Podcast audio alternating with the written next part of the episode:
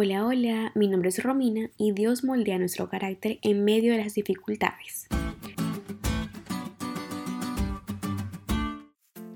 El episodio de hoy viene con una sugerencia de serie que cuenta literalmente lo que aprenderemos en esta lección.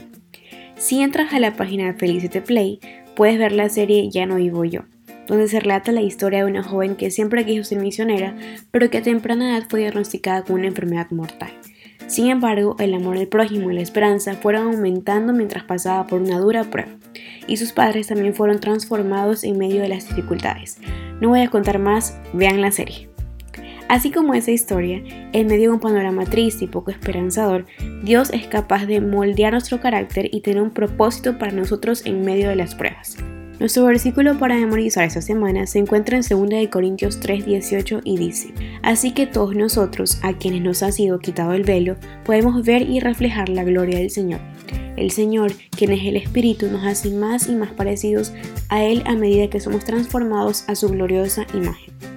Este es el verso base para el estudio de la semana y quiero recordarte una historia interesante que encontramos en la introducción a la lección de este día que presenta un punto muy importante sobre el sufrimiento en la vida del cristiano.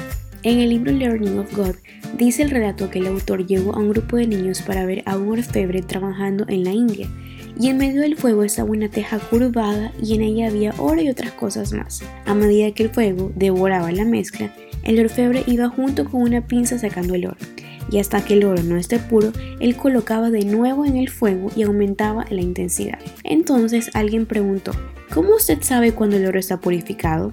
Y escuche la respuesta que el autor dio.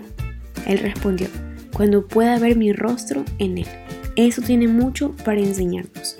Durante este trimestre estamos viendo cómo el sufrimiento hace parte de la vida cristiana y cómo Dios lo puede utilizar para transformar, purificar, así como el oro queda puro cuando es colocada a una temperatura elevada. Dios quiere purificarnos, pero más que todo Dios quiere que seamos reflejos de Él, de su imagen, y nosotros que somos creados a imagen y semejanza debemos reflejarlo. Presta atención a esas dos preguntas durante esta semana. Primero, ¿qué papel desempeña el sufrimiento en el proceso de la purificación? Y segundo, ¿cómo entender eso en el contexto del gran conflicto?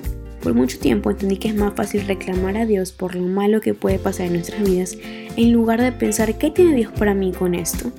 Hoy te invito a que te enfoques en pensar en que Dios siempre quiere lo mejor para ti, aunque eso involucre sufrir por un periodo de tiempo. Pero recuerda, no será para siempre. ¿Te diste cuenta de lo cool que estuvo la elección? No te olvides estudiarla y compartir este podcast con todos tus amigos. Es todo por hoy, pero mañana tendremos otra oportunidad de estudiar juntos.